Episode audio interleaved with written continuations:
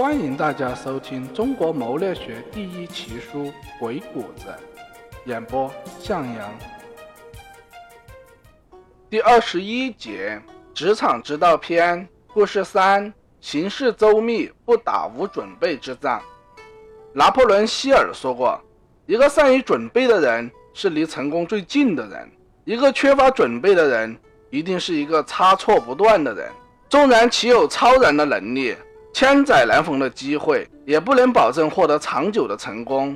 没有准备的行动会让一切陷入无序，最终面临失败的局面。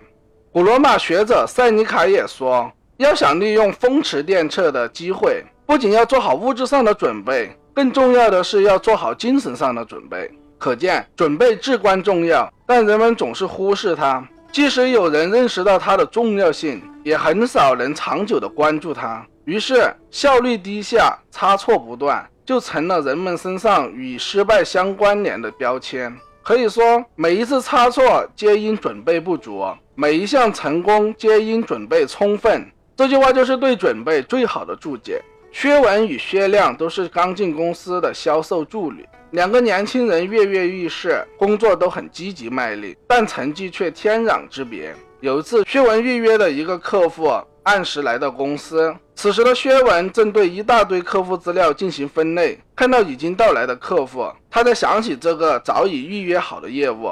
薛文满怀歉意地请客户来到洽谈室，发现文件、资料以及产品的说明书都还没有准备好，只得匆忙地跑去复印。等一切准备就绪时，客户已经很不耐烦了。好不容易，薛文开始向客户介绍产品的性能了，却发现产品的说明书复印错了。就这样，客户马上转身离开了。薛文的懊恼可想而知。经理没有过多的批评他，只是告诉他，第二天陈亮也有一个业务，让他去看看。第二天，陈亮按照预约的时间，笑容可掬的在洽谈室等待客户的到来。客户到来之后，对这种被重视的感觉很是满意。紧接着开始进入正题。只见陈亮不慌不忙地拿出了产品资料、使用说明、文本合同，有条不紊地向客户介绍产品，还把近期公司举行的优惠活动详细的告诉了客户。站在客户的角度，提出了一些非常有益的建议。最后，陈亮对客户说：“听说贵公司最近又要在西雅图开设一个分公司，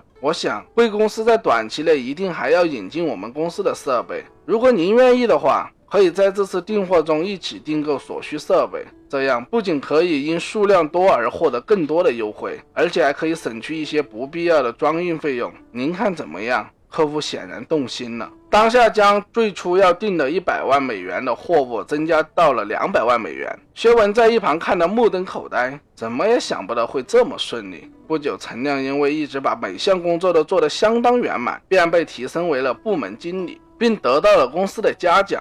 薛文仍在原地踏步。薛文与陈亮的例子证明了一个问题：充分的准备可以成就一个人，而不充分的准备则可能毁掉一个人。也许你正准备扬帆启程，锋芒初露；也许你经历重重，继往开来；还可能你对未来充满了期待，在一切行动开始之前。但请先问自己一个问题：我准备好了吗？凡事预则立，不预则废。鬼谷子说：“变化无穷，各有所归，或阴或阳，或柔或刚，或开或闭，或弛或张。是故圣人亦守思其门户，审查其先后，度权量能，效其技巧短长。陈亮的成功就在于他对百合之道有充分的运用。他不仅能把握关键。”懂得阴阳，还懂得抓住对方的利益要害，更能及时准备，临阵以待，加上动之以情，诱之以利，示之以物，最终深深地抓住了客户。人生亦是这样，事前的准备往往决定了事后的成败。为了得到一个令你满意的结果，你必须在行动之前，